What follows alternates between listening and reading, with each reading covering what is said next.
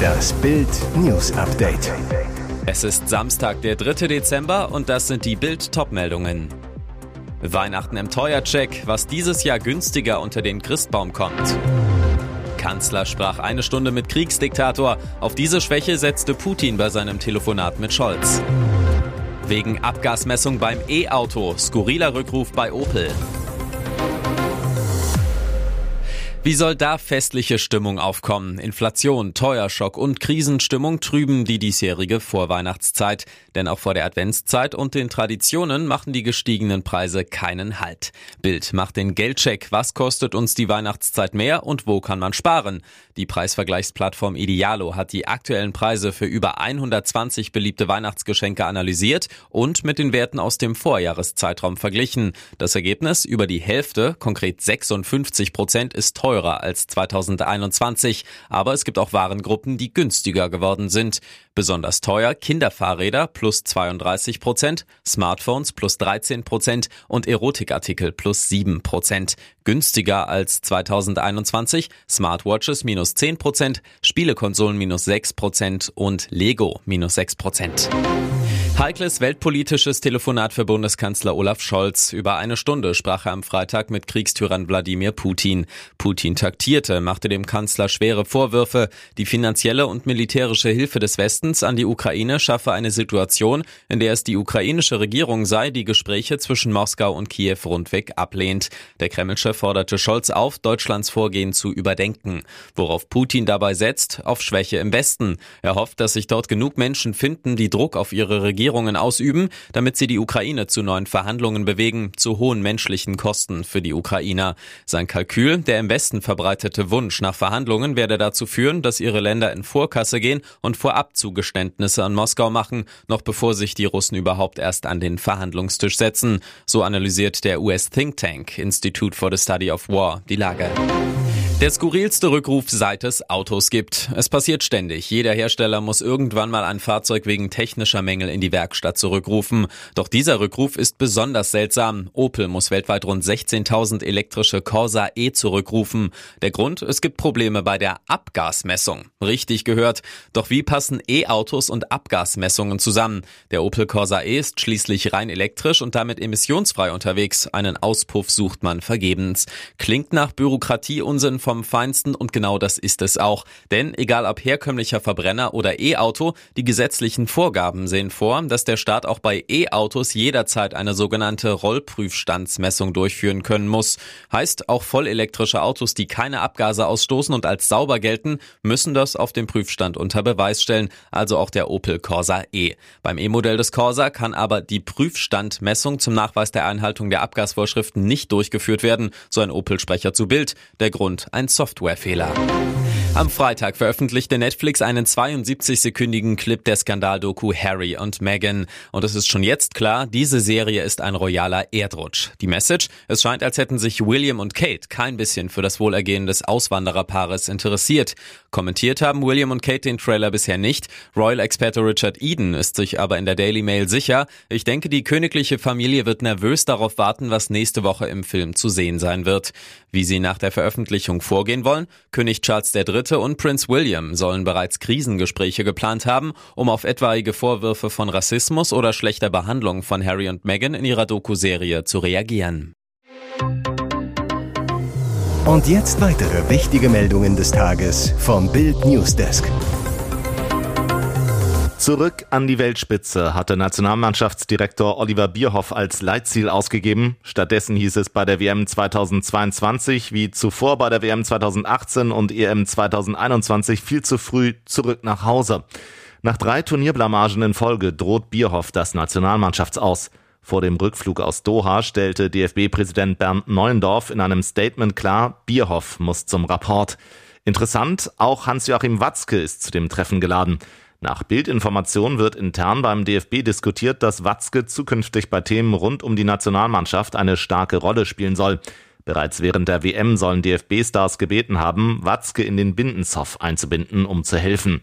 Bild weiß, in der DFB-Führung wurde bereits nach dem 1 zu 2 Auftakt gegen Japan ein Krisenszenario diskutiert. Neubundestrainer Flick könne nicht die Hauptverantwortung am schleichenden Niedergang der deutschen Nationalmannschaft angeheftet werden, anders Nationalmannschaftsdirektor Bierhoff. Bierhoffs Einfluss könnte auf sein zweites Tätigkeitsfeld als Direktor und Geschäftsführer der Akademie beschränkt werden.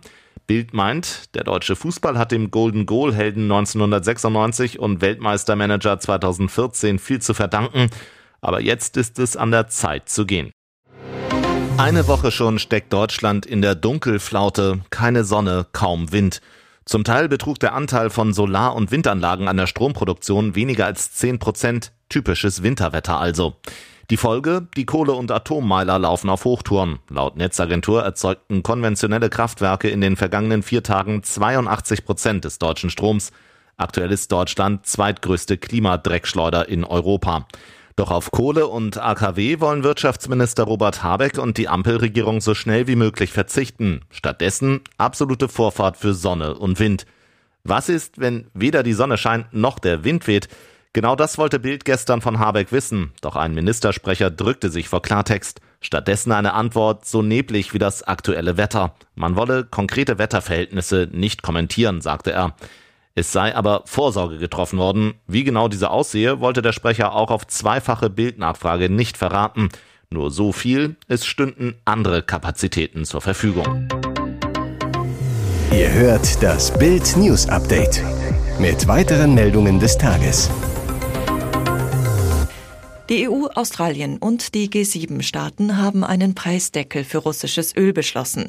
Sie wollen Russland dazu zwingen, Erdöl von Montag an für zunächst höchstens 60 US-Dollar, das sind etwa 57 Euro pro Barrel, an Abnehmer in anderen Staaten zu verkaufen.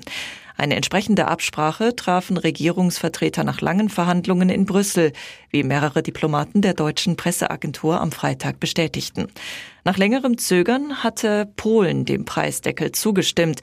Zuvor hatte das Land auf einen niedrigeren Preisdeckel gepocht.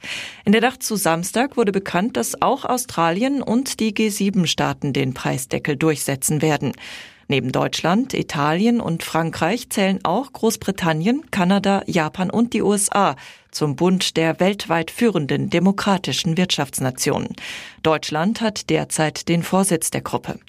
Die Präsidentin der Europäischen Union, Ursula von der Leyen, sagte, die Preisobergrenze werde die Einnahmen Russlands erheblich reduzieren.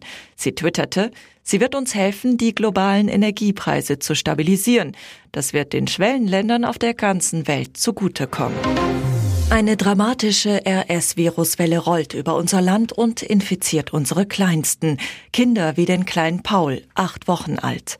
Michael Sasse von der Medizinischen Hochschule Hannover warnte am Donnerstag, Kinder sterben, weil wir sie nicht mehr versorgen können.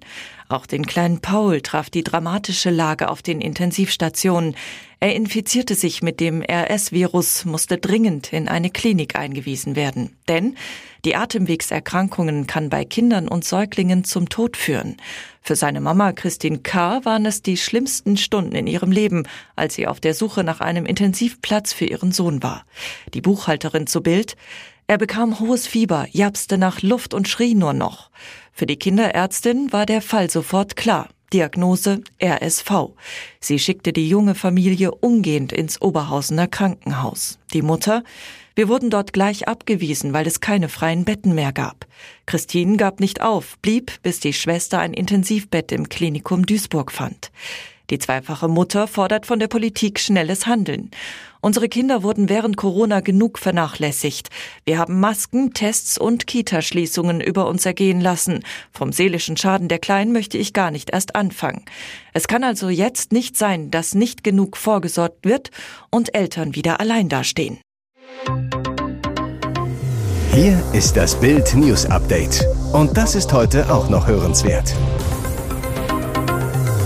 Der Airbus ist wieder da. Während der Pandemie lag der Flugverkehr weltweit brach. Niemand glaubte mehr so recht an eine Erholung. Deshalb mottete die Lufthansa den Airbus ein. LH-Chef Carsten Spohr sagte, die A380 kommt nicht zurück. Doch die Fachleute hatten sich geirrt. 2022 war der Mega-Flugsommer. Alle wollten wieder fliegen. Deshalb holt Lufthansa den Airbus zurück. Die erste A380 mit der Kennung DAIMK landete Freitagabend in Frankfurt. Die Düsseldorf. Weil sie so lange im spanischen Teruel eingelagert war und das Fahrwerk vor dem Start nicht getestet werden konnte, flogen die beiden Kapitäne den Jet mit ausgefahrenem Fahrwerk zurück. Dadurch konnte die A380 nicht so hoch und schnell fliegen wie normal. Über dreieinhalb Stunden dauerte der Flug nach Frankfurt.